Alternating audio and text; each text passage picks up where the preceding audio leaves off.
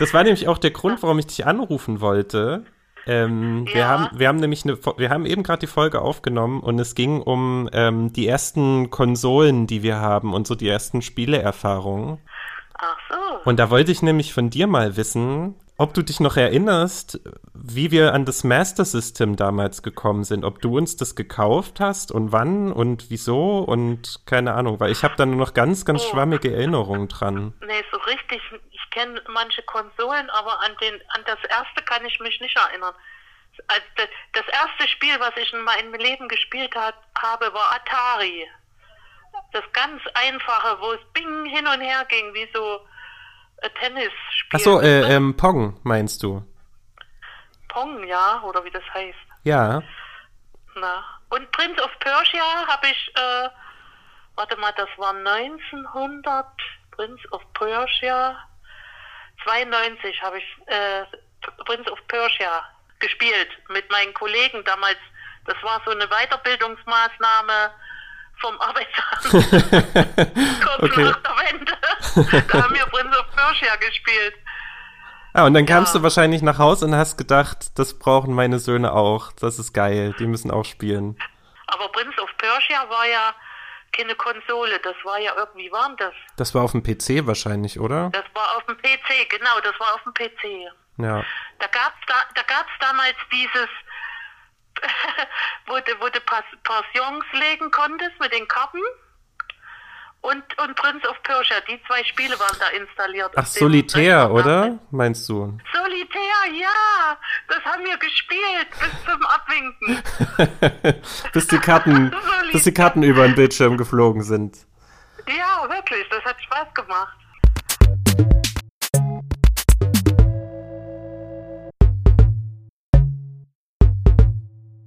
Mit viel Verzögerung begrüße ich alle bei äh, was auch immer dem Gaming-Podcast, in oh, dem es um was auch immer geht. Äh, und vor allem geht es in diesem Gaming-Podcast um schlechte Anmoderation. äh, dieses soll ist erfüllt. Und damit begrüße ich alle Zuhörenden zur neuen Folge dieses hervorragenden Podcasts, der schon mehrere Preise gewonnen hat.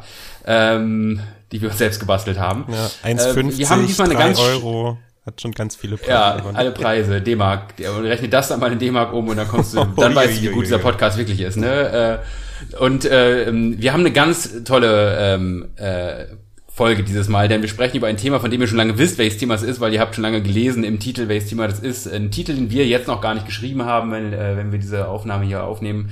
Es geht um äh, unsere ersten Erinnerungen und unsere ersten Spielmomente in der Videospielwelt. Also es geht darum, wie wir zum ersten Mal gezockt haben, welche unsere ersten Konsolen oder PCs waren, wie wir da dran gekommen sind, welche Erinnerungen wir damit verbinden und eventuell auch, wie uns das alles heute noch prägt diese ersten Momente, die wir da erlebt haben. Und äh, wer wir sind, das ist erstmal ich, Matthias. Äh, dann, wir sehen uns gerade alle per Webcam, nehme ich mal die Person, die links neben mir ist. Das ist nämlich, es weiß die Person jetzt natürlich nicht, sie fängt mit A an. Ah, ja, dann ah, bin ich das. Stevie. Hallo, ja. Ich bin der Alex und ich habe aber beim letzten Mal schon angekündigt, dass wir endlich ein Thema machen, worauf wir uns lang, schon lange schon freuen, aber immer zu wenig waren. Und heute ist es endlich soweit. Deshalb freue ich mich sehr, dabei sein zu dürfen. Und mal gucken, ob das jetzt klappt, wenn ich sage, die Person unter mir möge sich bitte vorstellen. Und das wäre nach meinem Bildschirm dann ich. Da haben wir alle den gleichen Bildschirm, das ist ja perfekt. Ja, wow. lustig. Dann ja, können dann wir uns ja, dann können wir uns ja gezielt auch so Blicke zuwerfen und darüber steuern, wer als nächstes spricht. ja, genau so zum Beispiel. Oder ich mache dann so hier. Das sieht man du natürlich. bei mir jetzt auf Leute einladen bei Discord, also haben wir doch nicht alle das gleiche Bild. okay, schade. Ähm, ja, hallo, ich bin der René. Ich bin heute auch wieder dabei. Falls ich für die anderen äh, verschlafen aussehe, dann, weil ich tatsächlich auch gerade eine Runde gepennt habe uh. ähm, nach der Arbeit und habe voll den, den Aufnahmestart verpasst, habe den eine Stunde, eine Stunde später erwartet und dann habe ich schon eine WhatsApp-Nachricht bekommen und bin ganz panisch hier ins Discord gekommen und freue mich jetzt aber umso mehr dabei zu sein. Und ähm, und dann ist da noch. Also für alle Zuhörerinnen, René zeigt jetzt von sich aus nach rechts. In meinem Bild bin ich aber unter ihm. Ich stelle mich jetzt einfach trotzdem preis Ach, vor, schade. wenn ich mich nicht äh, angepeutet fühle. ja, ich bin Stevie und ich bin vor, ich glaube, keine Ahnung, zehn Folgen oder so das letzte Mal mit dabei gewesen. Hab, äh, viele, viele geskippt leider, aber jetzt umso froher mit dabei zu sein für ein ganz cooles Thema. Bin sehr gespannt, was mhm. der Matthias da uns gleich äh, alles genau vorstellt. Ja. ja, du warst das letzte Mal noch in der Schule, Runde, als du das letzte Mal dabei warst, ne? Glaube ich. Ja, und eigentlich geht es auch in dieser Runde heute darum, dich zu fragen, warum hast du uns eigentlich so, dass du so selten dabei. Überraschung, Nein, äh, ist eigentlich eine Intervention äh, heute, ist gar keine. Ja, genau, genau. Richtig, richtig.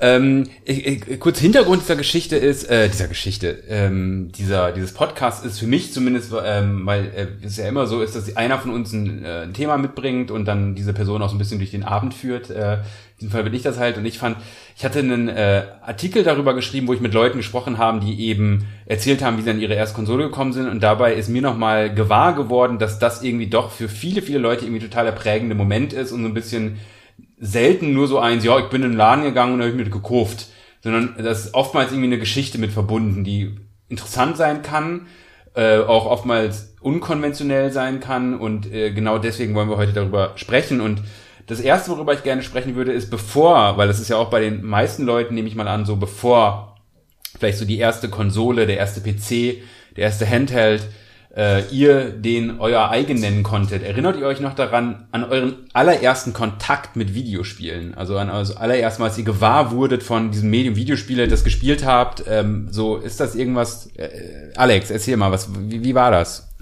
Ähm, das muss in den frühen 90ern gewesen sein oder auch Mitte 90er. Ich würde jetzt mal ich sage sag einfach mal 1995, das kommt hin, da werde ich ja, werde ich mich schon, glaube ich, aktiv grob erinnern können. Und zwar war das ein äh, Sega Master System, zu dem Zeitpunkt auch schon um die zehn Jahre alt. Äh, aber für uns eigentlich oder auch für meine Familie was ganz Besonderes, Neues, Tolles, denn äh, meine, meine Eltern kommen ja aus, äh, oder ich bin ja in Brandenburg geboren, das heißt, da kam man in den 80ern nicht ohne weiteres an, an Videospielekonsolen ran. Mein Vater hat allerdings in einem Fernsehladen dann nach der Wende gearbeitet und ist dann irgendwie halt, hatte er dann Zugriff darauf und ich ich meine, diese Konsole gibt es noch, die ist nach wie vor im Familienbesitz. Ich weiß nicht, ob das nach wie vor eigentlich diesem inzwischen pleite gegangenen Fernsehladen gehört oder ob mein Papa die irgendwann mal legal gekauft hat. Keine Ahnung, mhm. jedenfalls hatten wir sie dann mal zu Hause. Und darauf habe ich dann zum ersten Mal äh, Sonic the Hedgehog, die Master System Version ohne Loopings, äh, gesehen und dann durfte ich die natürlich auch spielen. Ich war damit nie, nie gut. Ich habe ein paar Mal meiner Schwester dabei zugesehen, wie sie das durchgespielt hat. Das habe ich selbst nie geschafft, bis ich dann vor ein paar Jahren mal mit dem Emulator nachgeholt habe, wo man dann frei speichern durfte und sowas. Ähm, aber weil ich sozusagen, weil meine früheste, wirklich allererste Kindheitserinnerung an Videospielen mit Sonic the Hedgehog verbunden war, weil es halt diese Master System-Version war, also quasi die abgespeckte Version des eigentlichen Sonic the Hedgehog, war ich, war ich quasi bis ich ich glaube, bis ins Studium immer verwirrt, wenn Leute Sonic mit irgendwelchen Loopings in Verbindung gebracht haben. Weil ich das habe das ja damals gespielt, das Original, und das hatte keine Loopings, weil einfach die Technik das, Technik das gar nicht geschafft hatte. Und dann wurde, ich mir, wurde mir irgendwann bewusst, dass es davon mehrere Versionen dieses Spiels gab. Ja, aber ich habe eben die Master System-Version gespielt, was mich natürlich als Kind noch sehr, sehr gefreut hat. Äh, beim Master System war es damals so, wenn man keine Cartridge in das Gerät eingelegt hatte, dann hatte das quasi trotzdem immer irgendein vorinstalliertes Spiel. Und bei unserem Master-System war das Alex Kid in Miracle World und äh, da hat mir dann quasi, ich konnte damals noch nicht lesen, aber meine Eltern haben mir dann quasi erklärt, dass dieses kleine Männchen da Alex heißt und da habe ich mich natürlich auch super mm. drüber gefreut, habe aber auch dieses Spiel nie wirklich verstanden oder weit geschafft, weil einfach in dem Alter ist man einfach nicht in der Lage, solche, ja auch gerade so Retro-Spiele, die ja auch immer einen brutal unfairen Schwierigkeitsgrad haben, irgendwie zu meistern. Mhm.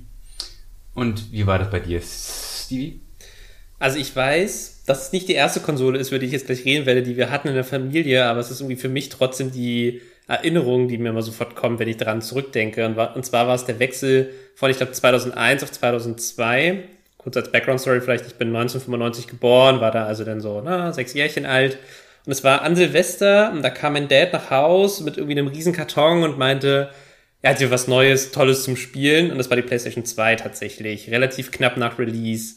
Und ähm, das war für mich irgendwie so einschneidend, weil wir dann halt einfach irgendwie Silvesterabend verbracht haben und irgendwie alle als Family dann irgendwie drumherum saßen. Und ähm, ich weiß noch, wir hatten die Mumie, wahrscheinlich kein Spiel für einen Sechsjährigen eigentlich, aber war mir ganz witzig dazu zu gucken und sehr gruselig.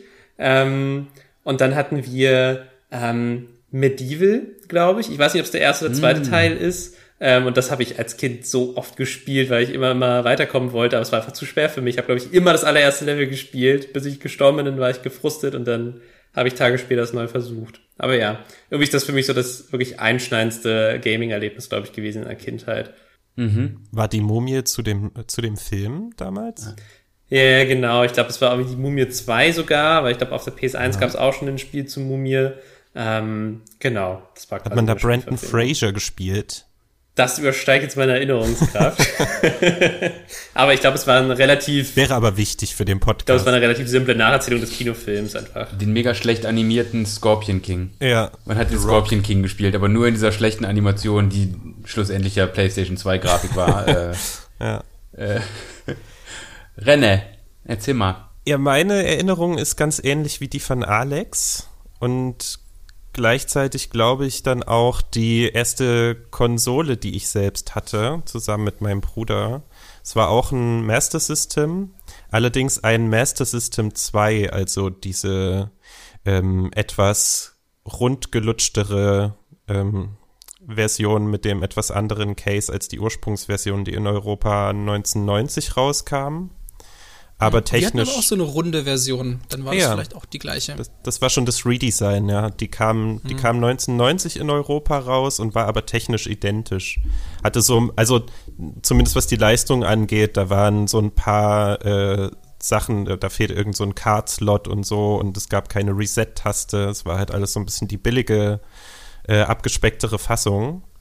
Und äh, ich bin genauso wie du im Osten geboren und aufgewachsen und das war dann ganz ähnlich. Also so nach der Wende hatten wir dann das erste Mal äh, überhaupt Zugriff auf solche Sachen und da haben wir uns dann, so meine Erinnerungen, so ein Master System 2 geholt, wo ebenfalls im Bundle, was man damals gekauft hat, schon die Package-Version, also eine ähm, ein Exemplar von Sonic the Hedgehog beilag und wie du auch schon erzählt hast, wenn man es gestartet hat, im Speicher der Konsole Alex Kidd in Miracle World. Und ich glaube, Alex Kidd war bei mir auch wirklich so die erste, also die erste Spielerfahrung, an die ich mich bewusst erinnern kann. Das erste Mal, dass ich bewusst Kontakt hatte und auch selbst gespielt habe.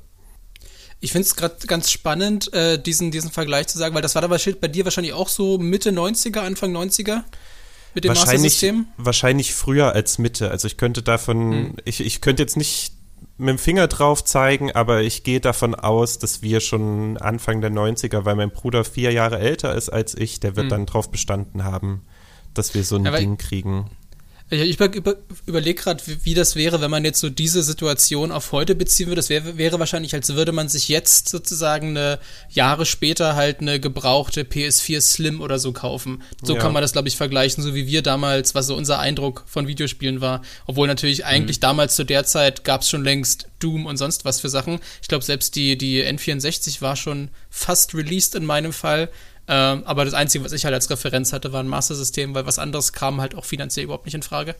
Ja, das war hm. damals gar nicht so ungewöhnlich. Und ich glaube, in der Verpackung, ich habe vorhin noch mal nachgeguckt, vom Master System 2, also von diesem äh, Redesign, war tatsächlich auch schon Werbung für das Mega Drive drin. äh, was es zu der Zeit schon in Japan gab. Also das heißt, man hat sich die alte Konsole geholt und wurde schon angeteased, hey, vielleicht kannst du bald in Europa mhm. auch die schon etwas bessere mit 32-Bit dann, glaube ich, kaufen. Mhm. Oder 16, keine Ahnung. Bei mir hat meine, meine erste Spielerfahrung war sogar noch weniger Bit als eure, alle. Du sowieso, Stevie, mit deinem, was hatte, 128 Bit oder wie viel auch immer, die, äh, da hat man ja nicht mehr Bits gezählt. Bits zu zählen war ja nur in bis 64, danach war es doch Äh, da hat man über DVDs oder so geredet, da waren Bits dann egal. Aber äh, ähm, ich habe halt, mein Vater hatte sich einen Gameboy gekauft und äh, wir haben, also ich und meine beiden Schwestern haben den immer gespielt. Und zwar meine, meine, meine Schwester, älteste Schwester in der Mitte, saß eigentlich immer in der Mitte und meine, ich, meine eine Schwester auf der einen Seite, ich auf der anderen Seite und wie zum Teufel, wie irgendwas auf diesem Display erkannt haben, zu dritt auf dieses Display zu starren. Ihr wisst ja, wie dieses Gameboy-Display aussah und ja. total verspiegelt und alles und äh, da haben wir oder vor allem sie und wir haben zugeguckt, äh, Super Mario Land halt äh, gespielt. Mhm. Äh, das, was so ein bisschen ägyptisch auch angehaucht ist, so ein bisschen weird auch, wenn man es jetzt heute vergleicht mit diesen anderen Super Mario Spielen, passt das irgendwie gar nicht so richtig rein. Äh, aber wenn ich, wenn ich so ans erste eigene Zocken denke, ist das vor allem ähm, meinem guten Freund Nico, Grüße gehen raus an Nico. Äh, und zwar äh, ihm, ihr, ihm seine Mutter hatte ein äh, Ladengeschäft, also so ein in, in der, im Haus drin, so einen kleinen, so ein Kiosk, so, wo man so seinen Schulkram gekauft hat und so weiter. Und genau über diesem Ding, also über dem Anbau, wo der, wo dieser Laden drin war, äh, war das Zimmer von Nico. Und da haben wir dann immer Super Nintendo gespielt. Und zwar Street Fighter, Super Street Fighter 2 oder, oder Turbo. Ich weiß nicht mehr gar nicht genau welches. Street Fighter 2 Turbo oder Super Street Fighter 2. Und äh, wir waren halt so krass in diesen Spielen immer drin und haben uns so, äh, es war so, äh, ne, kennt man ja noch in diesem Kinderalter halt so total da drin, ist andauernd diese Mutter nach oben gekommen ist und uns ausgeschimpft hat, weil wir so laut rumgesprungen sind und sonst irgendwas, dass diese Leute im Ladengeschäft sich gewundert haben, was ist denn da oben los? äh, äh, Zufriedene Kunden. Und ja, und das ist so dieses, das war immer das Geilste für mich, so darüber zu gehen zu ihm, weil ich hatte halt noch keine Konsole und da halt Super Nintendo zu spielen. Ähm, und das bringt mich eben direkt zur, zur nächsten Frage, weil viele von euch haben jetzt ja gesagt, so die ersten Spielerinnerungen waren tatsächlich schon mehr oder weniger mit vielleicht nicht einer eigenen Konsole, aber zumindest einer Konsole im Haus schon. Also dass, dass ihr irgendwie im Haus, also ihr wart jetzt keine Leute, die irgendwie ähm, erstmal irgendwie für, für Monate in, keine Ahnung, Kaufhof gerannt seid und da irgendwie an den Spielstationen standet. Erinnert ihr euch denn noch daran, an wie an eure eigene erste Konsole gekommen seid. Also wirklich die eigene, die ihr euch mit eigenem Geld gekauft habt oder geschenkt bekommen oder was auch immer, also die wirklich, wo ihr sagen konntet, das ist meine eigene Konsole, die besitze nur ich und sonst niemand. Äh, René, möchtest du da was zu sagen? du ahnst vielleicht, was das für eine Geschichte sein könnte. Ähm, Hat das etwas mit einer Schildkröte zu tun? vielleicht, vielleicht sind Schildkröten involviert. Denn soweit ich weiß, also ich habe gute Erinnerungen daran, wie ich und mein Bruder, wir haben uns damals Konsolen eigentlich immer geteilt, äh, den, mhm. denen, die das N64 bekommen haben. Das war halt aber auch so ein Weihnachtsgeschenk. Da habe ich sehr lebhafte Erinnerungen dran, als wir den das erste Mal gestartet haben. Aber bis dann zu dem Punkt kam, an dem ich wirklich eigenes Geld dafür ausgegeben habe, mir eine Konsole zu kaufen, war tatsächlich der GameCube, möchte ich sagen. Vielleicht habe ich auch mal Taschengeld hm. irgendwie für ein Gameboy-Spiel ausgegeben oder so. Ich könnte mir vorstellen, dass ich Pokémon damals für ein Gameboy auch für, von eigenem Geld gekauft habe, aber so wirklich eigene Konsole war, glaube ich, GameCube. Und da gibt es diese Geschichte, die kennen wahrscheinlich die anderen hier Anwesenden alle schon zu Genüge. da habe ich ähm, äh, da habe ich relativ schnell versucht, an genug Geld zu kommen, um mir die gebraucht zu kaufen, nachdem die auch schon eine Weile auf dem Markt war, weil ich unbedingt äh, The Legend of Zelda The Wind Waker spielen wollte. Und, ähm, und habe dann gedacht, ja, jetzt erst arbeiten gehen, um an das Geld zu kommen, das ist zu mühsam und dauert zu lange ich mache eine Spendenaktion und habe dann überlegt, wofür ich denn Spenden sammeln könnte und saß mit einem Kumpel in meinem damaligen Kinderzimmer und habe so auf, mein, auf meinen Schulblog geguckt und wir haben so brainstormt quasi, was könnte man denn machen, wofür die Leute Geld ausgeben. Und das war ein Schulblog, auf dem halt einfach zufälligerweise vorne so ein Fotodruck von einer Schildkröte drauf war. Und da habe ich gesagt, Schildkröten. Wir sammeln für Schildkröten und zwar, weil die im Tiergarten in Eisenberg, so hieß der Ort, in dem ich zur Schule gegangen bin, die haben ein zu kleines Terrarium. Das, die fühlen sich da nicht wohl, die brauchen ein größeres äh, Terrarium oder wie auch immer man das bei Schildkröten dann nennt. Ähm, ein Gehege, nennen wir es Gehege. Ähm, und, und die leiden ganz fürchterlich und wir sind, wir sind äh, so total aktive Schüler, wir und, und, uns ist das Wohlergehen dieser Schildkröten wichtig. Wir sammeln da jetzt wirklich, also original, einfach die Frontseite von diesem Wochenplaner rausgerissen, haben da irgend so äh, Text hinten drauf gekriegelt und sind damit dann bei mir durchs Dorf gegangen. War jetzt auch nicht die klügste Idee, weil so ein 200-Seelendorf, da spricht sich ja, wahrscheinlich rum, was der Sohnemann von mhm. einer Familie so macht und wofür der Geld sammelt. Aber wir hielten das für eine schlaue Idee, sind dann losgegangen, haben die Leute angesprochen, mit, äh, mit, mit großen Augen, mit feuchten Augen gesagt, ach, die armen Schildkröten, wollen sie nicht was geben? Ja, es sind am Ende des Tages, ich weiß nicht, ich glaube, so zwischen 15 und 20 D-Mark. Waren es D-Mark oder waren es schon Euro? Könnte ich jetzt gar nicht genau mehr sagen. Ich, das müsste Euro gewesen. Ich glaube 2002 kam der raus, der GameCube, oder? 2001 oder 2002. Ja, dann wird es wahrscheinlich schon Euro gewesen sein. Euro gewesen sein. Und ne? wie ja. wir am Anfang der mhm. Folge erfahren haben, ist das ja noch viel krasser oder? Ich glaube, der Witz war andersrum. Egal. Auf jeden Fall haben wir, haben wir äh, so 15, 20 Euro gesammelt, was natürlich auch höchstens eine Anzahlung war. Äh, uns aber trotzdem tierisch darüber gefreut. Abgesehen, also es, es gab eine lustige Begebenheit, da würde ich heute sagen, da würde ich mich vielleicht nicht mehr drüber freuen. Damals fanden wir es irgendwie lustig. Da war ein Nachbar oder einer aus dem Dorf, ähm, der, ich zitiere jetzt, gesagt hat, äh, für so ausländisches Viehzeug gebe ich kein Geld. der, äh, der, der wollte. Die, Schild, die Schildkröten? Ja, die, die, Schildkröten, die waren, die waren ihm zu exotisch, da wollte er uns kein Geld für geben. ähm, Hättet ihr mal für, für Hühner gesammelt, dann. Äh ja, für seine Hühner auch am besten. Denn ja, logischerweise genau. hatten auch alle Hätte Hühner er. einfach in diesem Dorf. Und, und dann bin ich aber tatsächlich, also ich habe dann hinterher ein bisschen Schimpfe bekommen von meiner Mutter, weil logischerweise ähm, irgendjemand sie darauf angesprochen hat, wie schön sie das finden, dass wir uns so engagieren äh, für das Tierwohl und äh, sie davon nichts wusste und ihr auch klar war, dass das, dass das nicht real war. Und da habe ich ihr dann halt erzählt, was ich damit eigentlich bezwecken wollte und da hat sie mir nahegelegt, ich könnte doch einen Ferienjob machen und das war dann das genaue Gegenteil von Tierwohl, denn ich habe einen Ferienjob in einem Hühnerschlachthof gemacht. Oh Mann, ey. Ja. Von der Schildkrötenrettungsstation zum Schlachthof. in dem Schildkröten-Schlachthof. Ein Schildkröten-Schlachthof wäre geil gewesen, wenn du in einem Schildkröten Welt, weltersten und einzigen Schildkröten-Schlachthaus.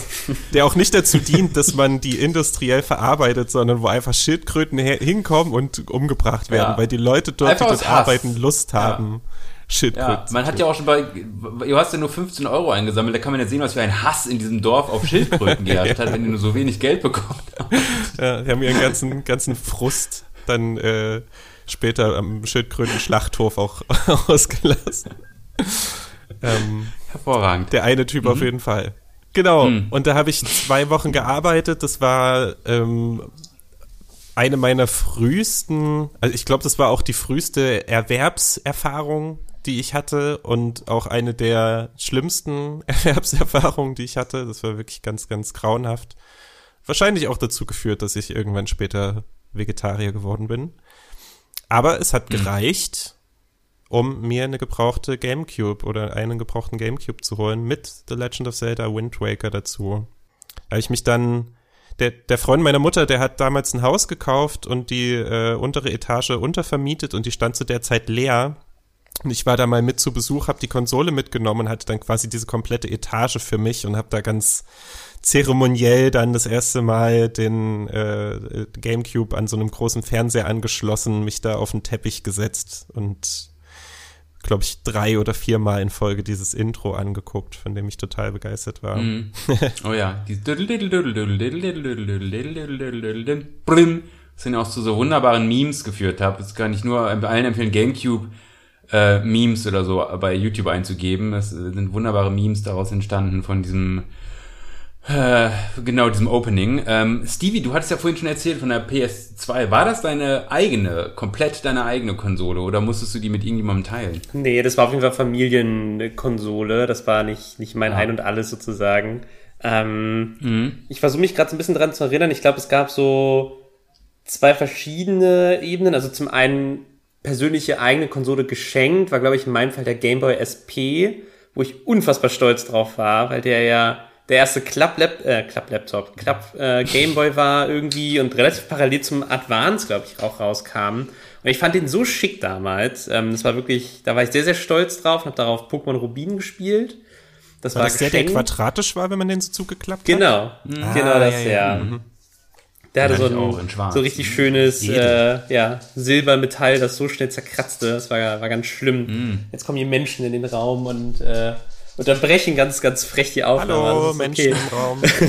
Hallo Ach, Menschen. Die hören uns nicht, wahrscheinlich. Und, ähm, nee, leider nicht. Nee. Das war einfach so die geschenkte eigene Konsole und selbst gekauft war auch der Gamecube. Ähm, allerdings muss ich dafür die Schildkröten retten oder andere Tiere töten gehen, sondern ganz privilegiert habe ich einfach immer Taschengeld gespart und die das dann irgendwann gekauft. Und mhm. ähm, tatsächlich ist da auch meine größte Erinnerung Wind Waker und äh, Smash Bros. Melee. Das waren so die mhm. zwei Spiele, glaube ich, die ich so viel gezockt habe und äh, vor allem in Smash Bros. hat er irgendwie so diese Koop-Ära für mich gestartet. Dann später irgendwann in Mario Kart Double Dash und sowas. das war wirklich echt äh, sehr, sehr prägend für mich. Und ich habe auch wirklich, ich, ich liebe diesen Gamecube so sehr und hab's ein bisschen bereut. Ich habe nämlich später irgendwann verkauft, um mir die Wii leisten zu können, was jetzt äh, im Nachhinein betrachtet ein ganz, ganz schlimmer Fehler war. Mhm. Aber damals war das für mich einfach so ein ja, Sprungbrett, um die nächste bessere Konsole zu bekommen. Und heute ja, denke ich mir mhm. so, ich hätte ihn so gern irgendwo im Regal stehen, diesen lila Gamecube, mhm. weil es halt einfach, da hängt so viel dran eigentlich, ne? Aber ja. Ich habe ihn mir auch wieder gekauft. Ja. Äh, ich habe mir auch wieder gekauft, den Gamecube. Äh, aber da kommen wir gleich nachher vielleicht nochmal drauf zu sprechen, von dem, was, was übrig geblieben ist von dem Ganzen. äh, aber erstmal, Alex. Ich möchte noch äh, ein Disclaimer. Ich habe nicht eigene... aktiv, ich habe nicht aktiv Hühner getötet, möchte ich nochmal sagen, weil das gerade so durchklang bei Stevie. du hast sie auseinandergenommen, ja. Tut mir leid. Äh, ich habe sie in Schalen in gelegt, als sie auseinandergenommen waren. Also, noch lebendig hast du sie in Schalen. Nein. Ähm, Schale geworfen, ähm, egal. Er in Schale geworfen. Es war die erste Hühner äh, äh, Designfabrik, in der Kleidung für Hühner hergestellt wurde. äh, so, Alex, jetzt erzähl du aber mal von deiner ersten, von deiner ersten Hardware, weil ich ahne äh, schon an deinem Aussehen und wie du gerade guckst, dass es bei dir eher ein PC war, eine Konsole, die du dir ähm, selbst gekauft hast. Ja, das hat aber noch eine, eine, ganze Weile gedauert. Und zwar haben wir ja schon anklingen lassen, dass bei uns das alles überhaupt nicht so leicht war, aber überhaupt an Gaming-Hardware heranzukommen, mhm. dass das alles so ein bisschen so eine Hand-me-down-Kultur war. Ähm, ich kann mich erinnern, dass wir dann irgendwann Mitte 90er dann mal einen hatte mein Vater dann einen Windows 3.11 PC, auf dem man ja auch irgendwie schon spielen konnte. Und dann habe ich das sozusagen immer, es war dann diese ich hatte zwar nie mein eigenes, aber immer, hey, mein Papa hat einen Computer, den er natürlich zum Arbeiten braucht, weil sonst hätten wir das ja gar nicht. Äh, äh, denn alleine Hardware nur zum Spielen zu besitzen, das ist ja quasi Luxus und das kann man sich nicht leisten. Ähm, da wollte ich mal ganz kurz einen Exkurs machen, denn ich hatte vor einiger Zeit ein sehr interessantes Interview mit den ähm, Disco Elysium-Entwicklern äh, gesehen und da wurden sie auch genau darauf angesprochen. Da wurde gefragt, welche, welchen Einfluss denn Final Fantasy VII auf sie gehabt habe. Und das ist ja ein ähm, Studio aus äh, Estland. Und äh, ich zitiere mal eben. Final Fantasy VII reiterated the poverty of Eastern Europe.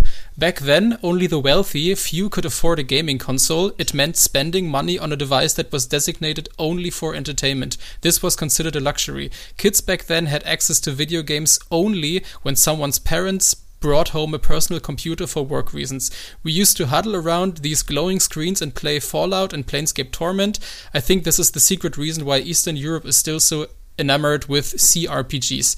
Gut, nun bin ich mhm. natürlich nicht äh, im tiefsten Osteuropa, aber trotzdem habe ich mich da sehr, sehr äh, wiedergefunden, weil zumindest in meiner Familie ganz haargenau so war, dass Gaming quasi nur möglich war, weil mein Vater halt aus Arbeitsgründen einen PC besessen hat und wenn er da gerade nicht dran saß, dann konnte ich irgendwas damit anfangen, insofern wir denn überhaupt Spiele gehabt haben.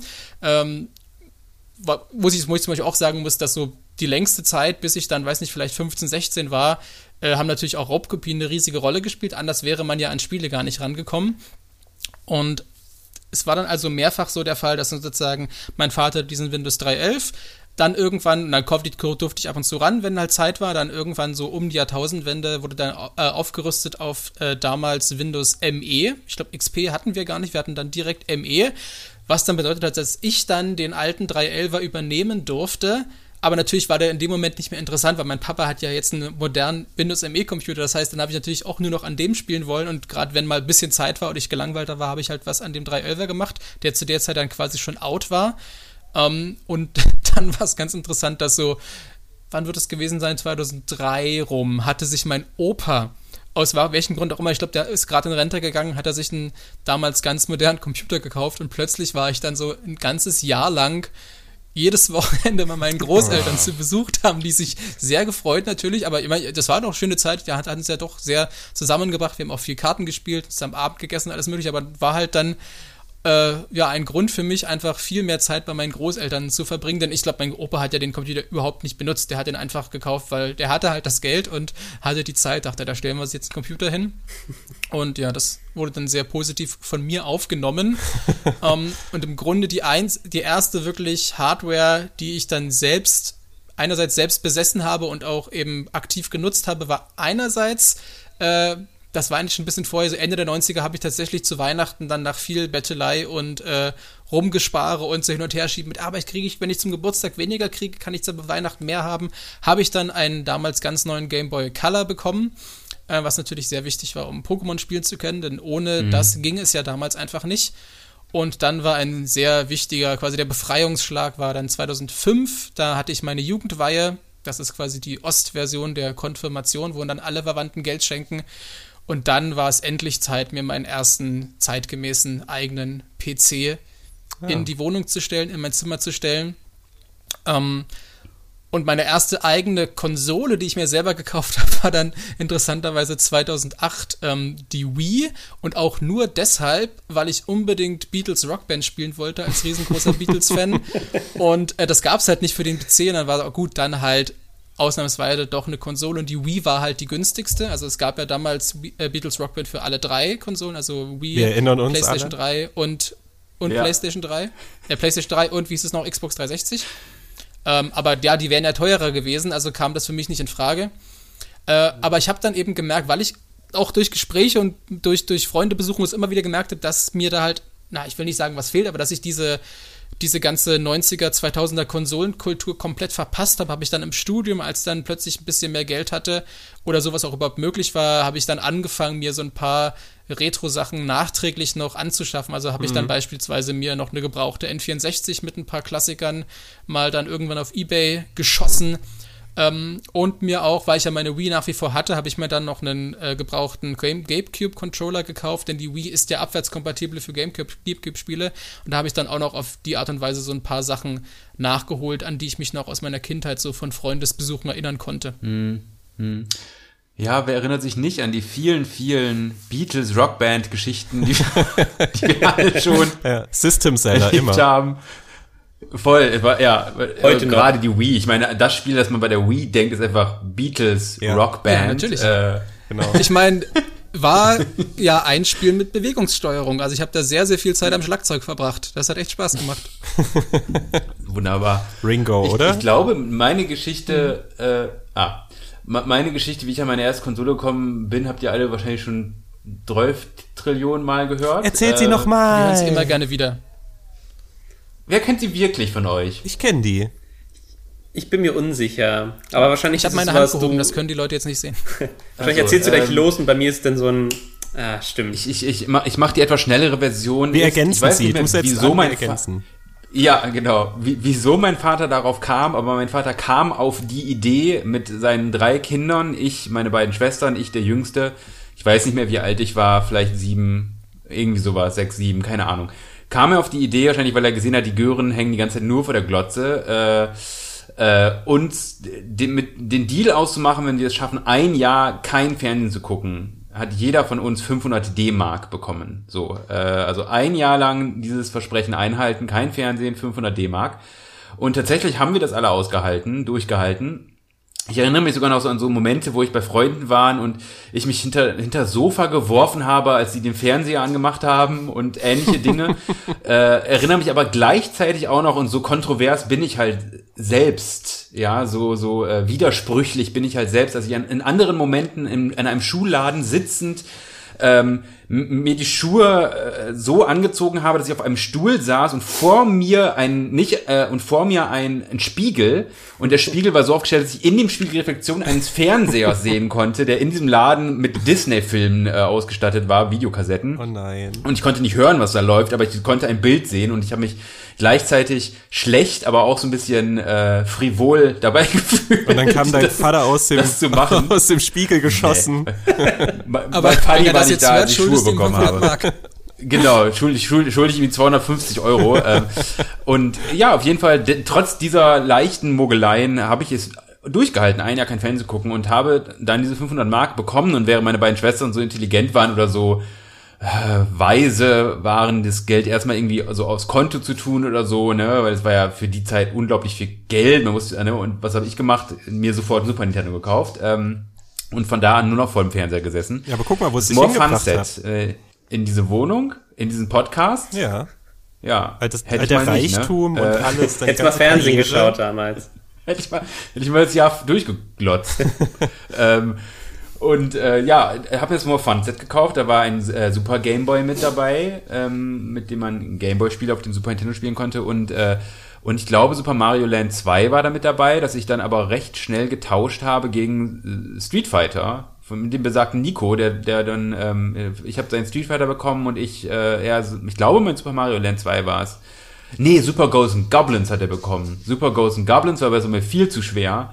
Hat er bekommen, äh, das war auch in, muss in diesem Bundle irgendwie mit drin gewesen sein, weil gekauft ist mir sicherlich nicht und ich habe halt Street Fighter dafür bekommen und das war dann doch erstmal so, hat auch erstmal gereicht. Ähm, ja, und das war meine erste Konsole. Und das hat mich irgendwie schon, äh, auch wenn ich so äh, drüber nachdenke, also wirklich so diese vor allem, nicht nur wie ich da angekommen bin, das hat mich jetzt gar nicht mal so sehr geprägt, weil halt dieses ein Jahr kein Fernsehen hat jetzt nicht dazu geführt, dass ich irgendwie kritisch, kritischeren Fernsehkonsum danach äh, getätigt hätte, äh, gar nicht. Aber so dieses, welche die erste Konsole halt war, bei mir, dass es halt Nintendo war, ähm, ich wollte halt Nintendo haben, weil mein Freund Nico Nintendo äh, hatte, deswegen wollte ich auch ein Nintendo haben. Meine Schwester hat immer bei einer, bei meiner, bei einer Freundin von ihr NES gespielt und sie hat mich sogar noch die ganze Zeit dazu überreden wollen, mir einen NES statt eines SNES zu kaufen, weil das war so gerade in der Zeit, wo beide noch angeboten wurden.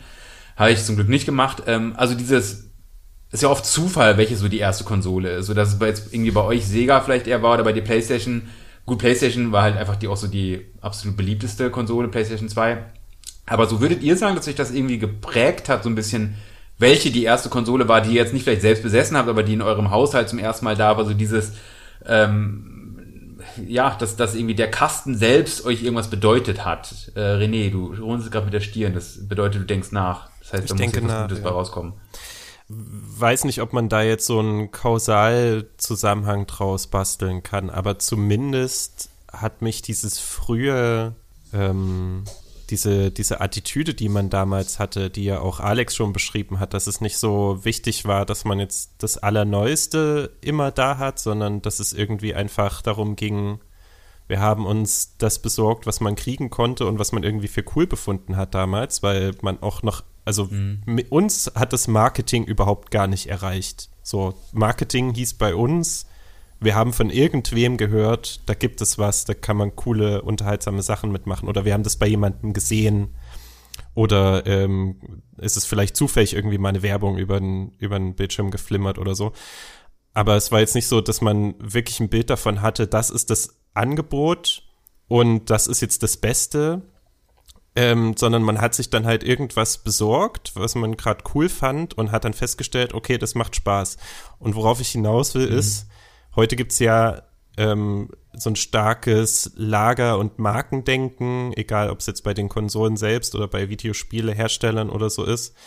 Das habe ich damals noch ein bisschen offener empfunden. Also, dass ich eine Sega-Konsole hatte. Sega ist irgendwann komplett aus diesem Konsolengeschäft ausgeschieden. Ähm, das war mir jetzt nicht ich habe da jetzt nicht gedacht, oh, warum habe ich nicht die Konsole von Nintendo? Das ist die, die man eigentlich haben sollte, sondern ich habe eine Sega-Konsole gespielt und das hat mega Spaß gemacht. Und dann hatte ich irgendwann eine Nintendo-Konsole, das hat auch mega Spaß gemacht. Dann hatte ich irgendwann, diese Konsole hat auch mega Spaß gemacht. Also, so, wenn, dann kam Sony irgendwann, ne? Da, da war's, es war eigentlich egal. Ich wollte die Spiele haben, die es dafür gibt, sozusagen. Und das ist was, was sich mhm. bis heute auch bei mir durchzieht. Ich kaufe mir auch eine Konsole, wenn ich weiß, da ist ein Spiel drauf, das ich unbedingt haben möchte und der Rest ist mir eigentlich egal. Dann hole ich mir die, und dann habe ich dieses Spiel. So, das ist eigentlich immer nur so die Pforte zu einem bestimmten Spiel oder zu einer bestimmten Auswahl von Spielen. Ich bin ja auch in der, ich glaube, das war die, was die sechste oder siebte Konsolengeneration. Wir sind jetzt in der achten oder ist das jetzt schon die neunte? Egal. Bäh, Zahlen schmalen. Keine Ahnung. Auf jeden Fall in der Generation ja. äh, Xbox 360, PlayStation 3 bin ich dann halt auch zu mhm. Microsoft rüber weil mir da einzelne Exklusivspiele besser gefallen haben. Es war mir vollkommen Wumpe, dass ich bis dahin PlayStation 1 und PlayStation 2 hatte und nicht die erste äh, Xbox zum Beispiel gespielt habe. Mhm. Das, mhm. das hat mich nicht davon abgehalten, dann auf Microsoft umzusteigen. Und ich könnte mir vorstellen, dass dieser, diese Mentalität von damals, dieses äh, Hauptsache coole Sachen kriegen, egal was da jetzt für ein Name draufsteht, dass mich das ein Stück weit geprägt hat. Mhm.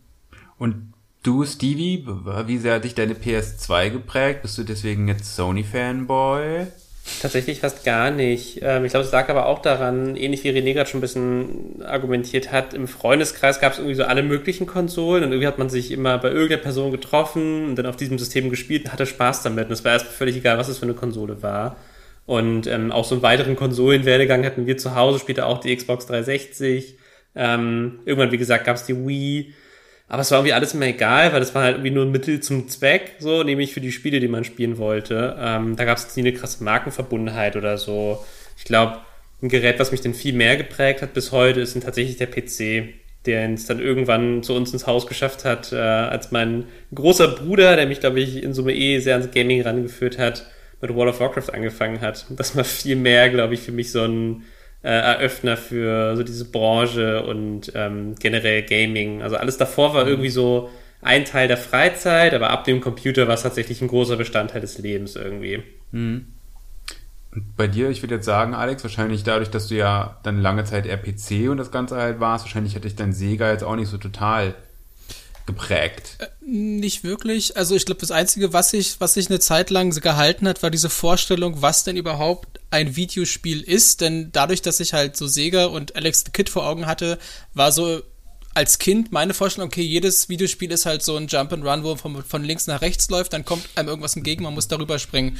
Und der erste so totale Game Changer, wo ich komplett begeistert war oder mir das also gar nicht wenn man mir, wenn man mir das, das erklärt hätte, hätte ich es mir gar nicht vorstellen können, was das ist, war dann halt Pokémon, wo ich auch mir, ich kannte natürlich dann die Serie, dann haben Leute gesagt, ja, da gibt es übrigens ein Gameboy-Spiel, dann dachte ich, ja gut, dann da rennt man halt von links nach rechts, dann kommen einem irgendwelche Pokémon entgegen, da muss man rüberspringen, um das Level zu schaffen. Und dann hat mir halt jemand mal dann Pokémon ausgeliehen und dann habe ich da selber reingespielt und das war halt na, ein Spielerlebnis, was ich so, was hätte ich mir gar nicht vorstellen können, dass es das gibt. Äh, das war auf jeden Fall eine wichtige Erkenntnis, die im Grunde quasi auf diese Sega-Erfahrung zurückgeht. Aber was ich eigentlich jetzt oder ich glaube jetzt nicht mehr ganz so krass, aber eigentlich bis vor kurzem noch hatte, war halt so dieses sehr hm, ökonomische Denken, was mir sozusagen der PC anerzogen hat, dass ich immer so ein ähm, irgendwie das Maximum aus sozusagen dem dem Kaufpreis rausholen muss. Also das zum Beispiel immer noch dieses Ding, weil ich hätte mir niemals irgendwie eine Xbox 360 gekauft, weil da kann ich ja dann auf dem PC kann ich alles spielen, auf der Xbox kann ich halt nur Xbox-Spiele spielen. Also mit der Ausnahme vielleicht von ein paar Exklusivspielen, die es auf dem PC nicht gibt, aber zumindest mein, meine Erfahrung, mein Horizont war so, dass auf dem PC eigentlich immer alles da ist und es gibt so ein paar ausgesuchte äh, Exklusivspiele, die es nur auf Konsolen gibt. Dazu kommen dann noch so Faktoren wie, hey, auf der Konsole muss ich nochmal extra bezahlen, wenn ich online spielen will. Wo gibt es denn sowas? Ähm, mhm. Und ich, ich glaube, so, so hat erst jetzt hat sich das so ein bisschen auch dadurch gewandelt, dass jetzt zum Beispiel ähm, Konsolen nicht mehr diese exklusiven Videospiel-Dinger sind, mit denen man nichts anderes machen konnte, sondern jetzt sind es ja wirklich quasi Multimedia-Stationen. Also jetzt zum Beispiel, jetzt habe ich die PS5, das ist halt mein Go-To Blu-ray-Player. Also, dass die jetzt plötzlich auch andere Funktionen übernehmen und auch äh, der Kaufpreis auch über das reine Spiel hinweg irgendwie gerechtfertigt. Also irgendwie unterbewusst ist das halt alles noch drin bei mir. Mhm. Ich, ich finde es spannend gerade, was du gesagt hast, René, weil eigentlich so der erste wirklich bekannte und auch so prägende Console War war ja eigentlich Sega gegen Nintendo. Also die haben es ja total auf die Spitze getrieben, damals auch eben in Werbung und in allem, also dieses äh, Sega can what Nintendo und Kram und so, also das ist ja total krass, so vor allem in den USA, aber auch in Europa, dieser Kon Konsolenkrieg da halt irgendwie zum ersten Mal, also dieser Plattformkrieg, so diese zwei Marken, die gegeneinander irgendwie an und aus Versuchen haben, so eine, so, so eine Identität damit zu verbinden, wer halt eher Sega-Gamer war, wer eher Nintendo-Gamer war. Das ist bei mir auch überhaupt nicht angekommen. Also ich, ich, ich wollte halt Super Nintendo haben, weil, wie gesagt, Nico hatte ein Super Nintendo so und äh, ich wollte Street Fighter spielen und ich hatte noch nicht mal eine Ahnung, dass sowas wie Sega überhaupt existiert. Also ich hatte dann irgendwann eine Sega Dreamcast sehr viel später. Äh, aber ich wusste gar nicht, dass Sega überhaupt existiert. Ich äh, weiß, dass ich noch mal irgendwann bei einem anderen Kumpel dann, da hatte ich schon Super Nintendo, ähm, Sega, da war ein Sega, ich weiß nicht welcher Sega das war, wahrscheinlich Mega Drive, ähm, da war und ich fand das eher so ein bisschen befremdlich im Sinne von, dass ich dachte, so sowas existiert, sowas gibt's. Mhm. Das, was ist denn Sonic? ähm, aber was ich bei mir noch weiß, also ich kann mich noch daran erinnern, dass ich mich wirklich, also der Super Nintendo war für mich total wichtig. Also erstmal, weil ich mich da halt diese Jahr lang für eingeschränkt in Anführungszeichen habe aber auch weil das halt so mein erstes eigenes richtiges Ding war, auch so, so ein bisschen das, was mich von meinen Geschwistern separiert hat, weil es war meins, die haben halt irgendwie, vorher habe hab ich fast immer mit meinen Schwestern gespielt, aber es waren halt immer Spiele, die meine Schwester spielen wollten. So, wir haben zusammen Barbies gespielt oder wir haben zusammen whatever gespielt oder, aber Super Nintendo war das erste eigene Ding so für mich und ähm, ich weiß noch, ich habe dann meinen eigenen Konsolenkrieg mit mir selbst äh, gekämpft, als der Nintendo 64 erschienen ist. Habe ich nämlich ich, total irrational, so eine totale Hass auf diese Konsole empfunden, weil mhm. ich halt, nein, ich wollte, dass mein Super Nintendo weiterhin so das Ding. Ich wollte das, ich wollte weiterhin Super Nintendo. Ich hatte halt ein Super Nintendo, ich wollte Super Nintendo spielen. Ich wusste, ich konnte mir den Nintendo 64 so schnell nicht leisten. Und ja, okay. ich habe total diese Konsole gehasst. Und immer wenn so Werbung im Fernsehen kam, habe ich auch immer so gesagt, oh, Nintendo, Super Nintendo ist viel besser. Und, äh, das total so wie so ein versessen darauf, dass ich diese Konsole einfach scheiße finden ja. wollte, bis dann irgendwann meine Cousine, nee, der Nachbar meiner Cousine hatte dann Nintendo 64 und dann haben wir äh, äh, da zum ersten Mal das gespielt und auch da eine schöne kleine Anekdote ist, dass wir äh, Snowboard Kids äh, gespielt haben. Es ist immer noch eins meiner absoluten Lieblingsspiele. Es ist ein Snowboard-Spiel, aber eher so Funracer-mäßig. Und wir haben bestimmt drei Stunden lang gespielt und uns darüber aufgeregt, wie kacke dieses Spiel ist, bis wir irgendwann gemerkt haben, dass, das, dass wir die ganze Zeit auf den falschen Teil des Splitscreen geguckt haben. Also wir waren vier Leute und wir haben immer versucht, das lässt sich überhaupt nicht steuern. äh, weil wir nämlich auch Mario Kart gespielt haben und bei Mario Kart war die Reihenfolge anders, mhm. also wie die aufgeteilt waren. Aber anyway, als ich dann den Nintendo 60 gespielt habe, das war so dann, weil es dann war dann nicht mehr so ein fremdes Ding, das ich nur im Fernsehen gesehen habe, was ich hassen wollte, weil es nicht das war, was ich hatte. Und dann habe ich nämlich angefangen zu sparen und mir auch dann, mhm. es war so meine erste selbst gekaufte, mit selbst zusammengesparten, also nicht geschenktem Geld, sage ich mal, sondern selbst zusammengesparten, so mit Nebenjobskram, glaube ich, und so, ähm, auch ein gebrauchtes Nintendo 64 gekauft. so Und äh, ist es denn, ähm, ist das für euch irgendwie ein nostalgisches Gefühl, so zurückzudenken? Also ist das für euch so, oder auch so vor allem an diese ersten Spiele zurückzudenken, so, oder was sind vielleicht auch so die ersten Spiele, wenn ihr so daran denkt, die ersten Spiele, die euch so richtig, äh, wo ihr heute noch gerne zurückblickt und denkt so, oh, das ist so, da fühle ich mich, da fühle ich total viel, wenn ich die auch heute noch anmache. Das ist irgendwie, da fühle ich mich zurückversetzt und habe so gewisse kindliche Gefühle vielleicht. Alex, möchtest du dazu was sagen? Ähm, es gibt tatsächlich eins, was ich jetzt tatsächlich vor wenigen Wochen nochmal installiert habe. Es war ein bisschen Arbeit und, und äh, viel Kunst, das jetzt auf einem Windows 10 System laufen zu bringen. Ich halte es mal in die Kamera, aber ich sage auch, was es ist, denn nicht mhm. alle sehen mein Bild. Oh ja, ich sehe es schon. Es gab. Das Spiel war aber scheiße, oder? Ah, okay. Ja, es gab, aber ich meine, also ich verrate es mal, es war 1999 kam ja der wunderbare Film Star Wars Episode 1 ins Kino und ich war die perfekte Zielgruppe, was mein Alter anging und dann, als ich herausgefunden habe, dass es quasi ein offizielles Spiel zum Film gab, ähm, musste ich das natürlich haben, weil dann mein Mindset war, okay, das ist halt logischerweise der beste Film aller Zeiten. Wenn es ein Spiel dazu gibt, muss es ja dann auch logischerweise das beste Spiel aller Zeiten sein. Und ich hatte natürlich auch recht, also aus meiner damaligen Perspektive und habe halt sehr, sehr viel Zeit und äh, Liebe in dieses Spiel gesteckt und das, das, also in dem Alter, so mit acht oder dann gerade neun Jahren, ähm, hat man ja auch noch nicht so einen kritischen, analytischen Blick, was jetzt irgendwie gutes Game Design und sowas angeht, mhm. äh, sondern hat sich einfach auf das Spiel eingelassen. Ähm, ich kann mich sogar an, es gab eine Stelle, da war ich, da kam ich einfach nicht weiter. Es gab irgendein Puzzle, was ich nicht verstanden habe. Und dann gab es irgendwo in der Nähe bei uns halt einen Laden, der Lösungsbücher verkauft hat. Und natürlich wieder Lösungsbuch kaufen, keine Option, weil kostet Geld. Alles, was Geld kostet, geht halt kategorisch nicht. Also bin ich da irgendwann mal heimlich hingegangen mit meiner Mutter, habe meine Mutter da irgendwo rumlaufen lassen, dass das quasi so aussieht, als würden wir da jetzt uns kritisch Sachen angucken, die wir gleich kaufen wollen. Dann blätter ich halt interessiert an in diesem Lösungsbuch, bis ich rausgefunden habe, wie ich an der Stelle weiterkomme. Und dann stelle ich es halt wieder un unauffällig zurück und äh, mache mich auf den Nachhauseweg, um das gleich auszuprobieren. das ist also ein Spiel, mit dem ich wirklich sehr viel, ja, schöne Erinnerungen verbinde und äh, ich natürlich aus einer heutigen ganz rationalen Sicht auch äh, einschätzen kann und nachvollziehen kann, warum das damals keine guten Wertungen bekommen hat, aber das ändert natürlich nichts an meinen, ja, an meinen Erinnerungen. Ist wahrscheinlich genauso, wie man, wenn man sich jetzt irgendeinen Film aus der Kindheit ansieht, den man damals 20.000 Mal gesehen hat und der eigentlich nicht gut war, aber einfach, weil man ihn damals immer schon auswendig geguckt hat und irgendwie die, mhm. über die gleichen Sachen gelacht hat, äh, findet man ja nicht plötzlich doof, nur weil er qualitativ äh, quasi nicht mehr mithält mit der Höhe der Zeit. Mhm. Hm. Und bei dir, Stevie, hast du noch so richtig warme Erinnerungen an die Mumie und Nee, tatsächlich erst eigentlich so die Spiele, die ich dann aktiv so auf dem Gameboy gespielt habe. Vor allem Pokémon, glaube ich, weil ich das verbinde mit man sitzt mit Freunden irgendwie am Spielplatz, hat irgendwie keine Fußball gespielt und dann setzt man sich so auf die Tischtennisplatten, packt die Kabel aus und tauscht Pokémon. So, das ist irgendwie so für mich dieses Kindheitsbild, dass man noch so über dieses Kabel diese Pokémon getauscht hat, wo es ja auch diese großartige Animation dann gab, wie es durchs Kabel rutschte sozusagen. Mhm. Ja. Ähm, daran erinnere ich mich total gern zurück. Und komplett plattformübergreifend tatsächlich ähm, auch total gerne, wie Alex gerade schon sagte, so Spiele zu Filmen. In meinem Fall waren es die Harry Potter Spiele. Die habe ich auch wirklich auf ein System kreuz und quer gespielt, weil die auch auf den Systemen jeweils völlig unterschiedlich waren. Also ein Harry Potter ähm, Teil 2 auf der Playstation war ein anderes Spiel als auf dem PC irgendwie. Das hat total Spaß gemacht, dann das irgendwie zu entdecken und ähm, das dann mehrfach durchzuspielen.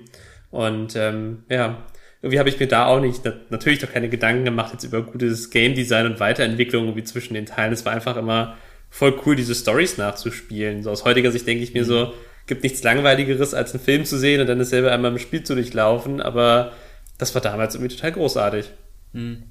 Ich kann mir auch echt gut vorstellen, dass für Pokémon, Pokémon für viele Leute, für mich auch ein bisschen so eine sehr nostalgische Sache ist, weil es so mhm. auch mit so das erste für uns alle vielleicht war, so außerhalb von Super Mario, was natürlich irgendwie so sehr, oder auch Sonic, äh, so das erste Mal, dass so eine neue Marke da war und die halt so ein mega Hype halt war, ne, weil es, es waren ja nicht nur diese Spiele, es war dann die Serie, es waren auch so in der tausend Hefte rausgekommen mhm. irgendwie und auch in den, so diesen Videospielmagazinen war dann überall Pokémon, also ich kann das auch ein bisschen nachvollziehen, ich habe die blaue Version gespielt auf dem Game Boy Color, äh, für mich selbst war irgendwie, ich hatte jetzt niemanden, mit dem ich das gespielt hätte oder so, aber auch trotzdem, auch da verbinde ich irgendwie so dieses, äh, dieses plötzlich überall Pokémon war, war und man sich auch irgendwie so, ne, dieses, man sich über das Spiel hinaus noch total damit beschäftigen konnte, mit dem ganzen Kram. Meine Schwester hatte dann irgendwann auch so ein, war für so ein Jahr in den USA so austauschmäßig, äh, nur dass keiner zu uns gekommen ist, also war es kein Austausch, aber ähm, sie war halt für ein Jahr in der Gastfamilie in den USA und als sie wiederkam, hat sie mir auch so Pokémon-Schissel mitgebracht, den es hier halt noch gar nicht gab. So. Und es oh, war so geil. mega geil. Das ja. ist so Pokémon, so ein Pokémon-Buch, wo auch so die Pokémon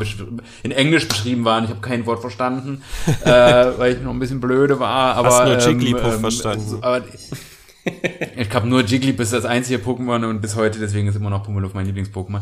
Äh, aber bei dir, René, ich kann mir vorstellen, dass wir vielleicht jetzt gleich nochmal über das gleiche Spiel reden werden, oder, oder nicht? Über Pokémon? Nö, ich meine nostalgische Gefühle, früher Videospiele oder redest du jetzt gleich Ach so, ja, ja, ja, also das, das Spiel kommt definitiv äh, zur Sprache. Nee, klar, also ich habe ich hab extrem wohlige Erinnerungen an, an das Spielen früher, an, an das Gefühl, äh, ein Spiel das erste Mal zu starten, ein neues irgendwie zu bekommen. Ähm, unsere Mutter, also äh, wie gesagt, ich habe mir die Konsolen meistens mit dem Bruder geteilt die hat nach der Arbeit auch manchmal einfach neue Spiele mitgebracht, so äh, von irgendeinem Verleih, den wir im Ort hatten oder wo man auch Spiele dann kaufen, also Leihspiele auch kaufen konnte. Und die hat die manchmal einfach so mitgebracht und dann hatten wir am Nachmittag plötzlich ein neues Spiel. Das war immer geil. Und wenn ich, ich bin ja heute auch noch so ein Sacker für so äh, für so Retro-Pixel-Spiele, die vor allen Dingen im Indie-Bereich ja nochmal eine große Renaissance erlebt haben. Und das ist, rührt definitiv auch mit daher, dass ich einfach so viele schöne Erinnerungen äh, an diese Zeit verbinde, in der die Spiele noch so aussahen, als sie modern waren.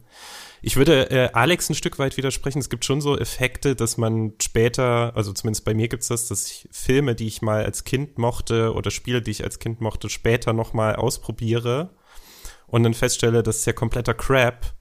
Und umso schöner sind dann nämlich die Erlebnisse, wo man feststellt, okay, das war damals, ich habe das damals äh, als gut empfunden und es war auch wirklich gut, es ist auch immer noch gut. Und das jetzt kommt nämlich unter anderem dieses Spiel zur Sprache, was du auch gleich sicherlich erwähnen wirst, Matthias. Äh, Secret mhm. of Mana, eine der äh, früheren Spieleerfahrungen, die ich hat, habe.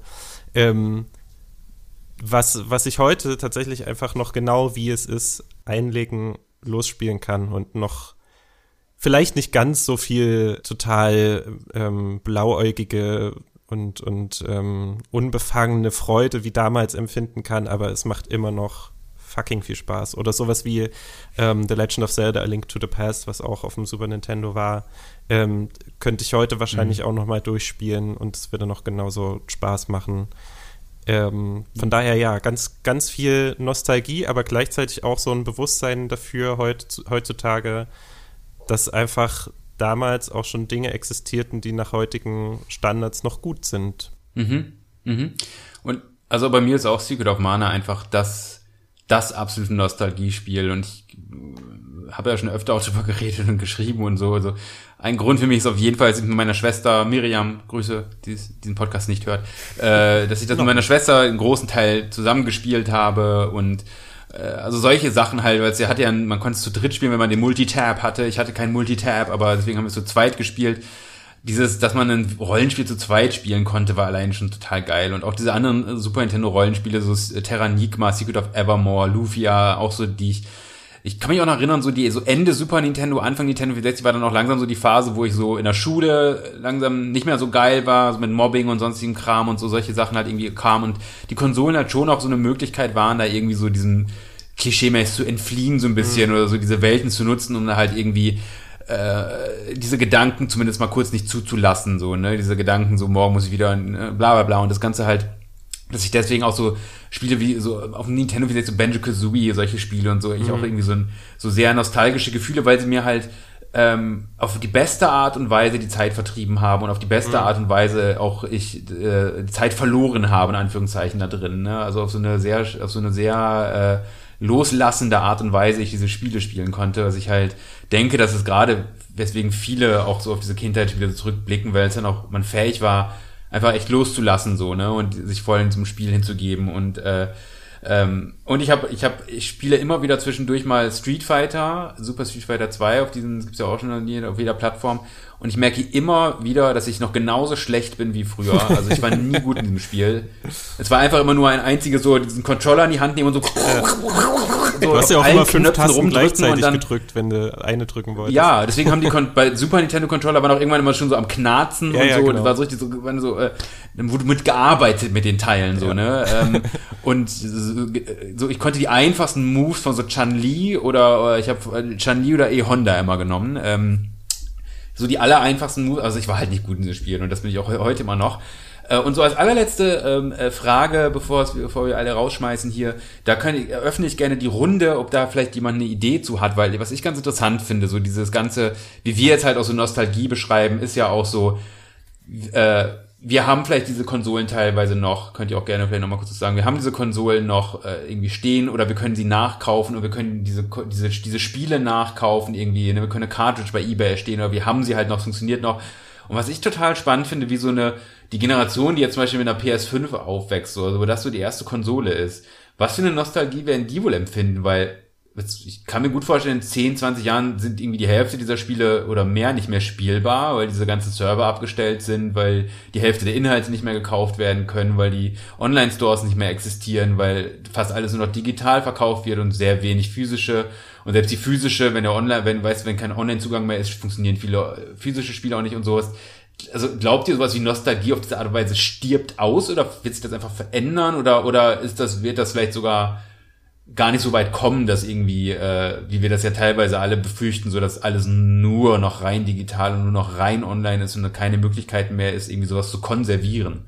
Vielleicht wird die Nostalgie sogar noch stärker dadurch, dass es sch schwieriger wird, mhm. Sachen zu konservieren. Dadurch mystifiziert man das Ganze vielleicht, wenn es wirklich irgendwann an einem Punkt kommt, wo Sachen verloren gehen einfach.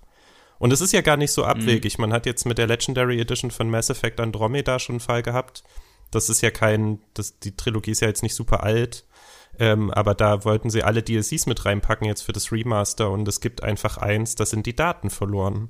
Gibt's nicht mehr, es ist kaputt, mhm. ist nicht mit drin, so.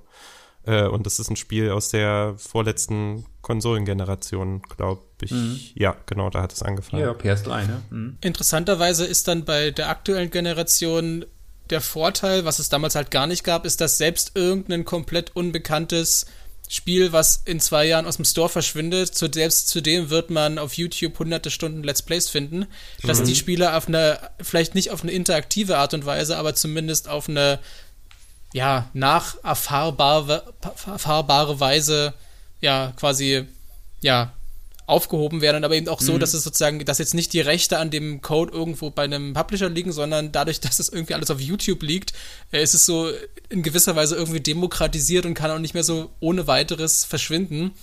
Und was so das reine Archivieren von Spielen selbst angeht, da sehe ich halt mehr das, mehr das Potenzial für halt Sachen, die generell auf dem PC auch erscheinen, denn da allein durch, sag ich mal, Raubkopien und so ist, glaube ich, das, die, das Potenzial viel größer, dass die Sachen auf inoffizielle Art und Weise erhalten bleiben, auch wenn sie irgendwann nicht mehr offiziell verkauft werden.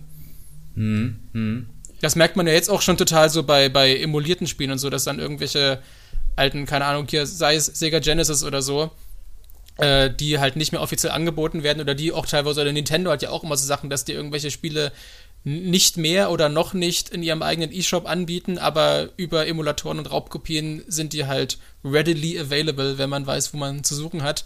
Und das ist halt mhm. halt ein sehr, sehr, eine sehr interessante Wechselbeziehung, äh, dass vielleicht auch Publisher gar nicht die Absicht haben, Sachen äh, oder offensichtlich nicht die Absicht haben, Sachen auf ewig äh, verfügbar machen zu wollen.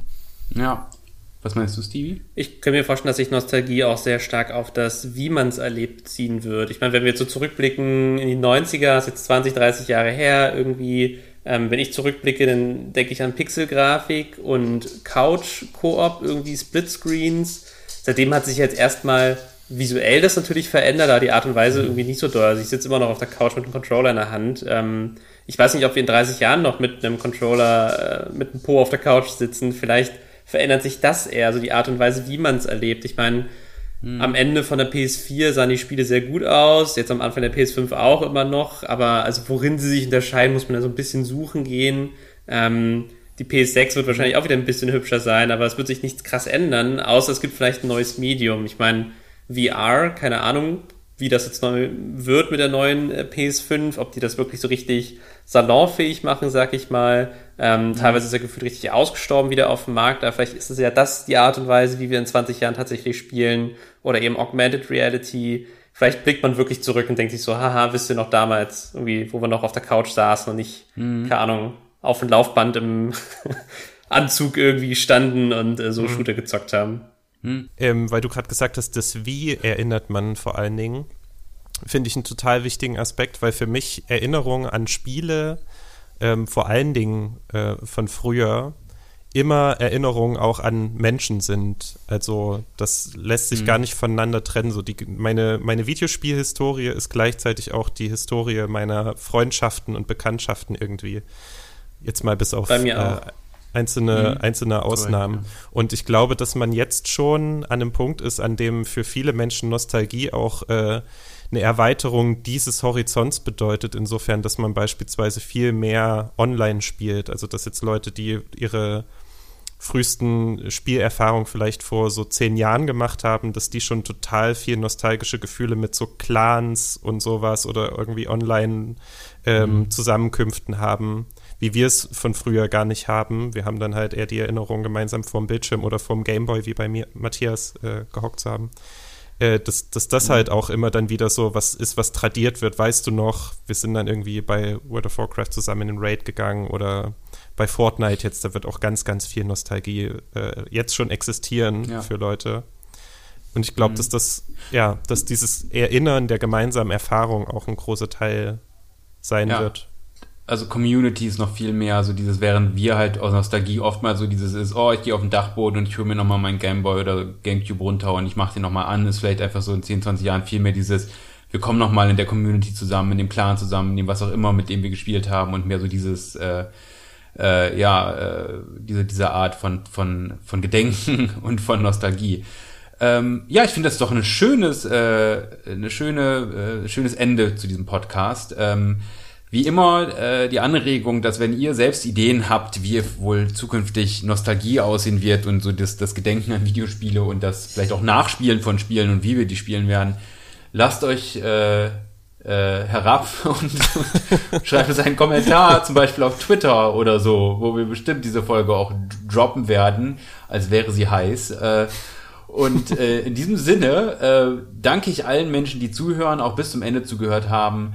Ähm, und sage allen Leuten, dass wir uns bald wiedersehen oder wieder hören. Mal schauen wann und auch mal schauen zu welchem Thema. Das überlegen wir dann ganz spontan bestimmt.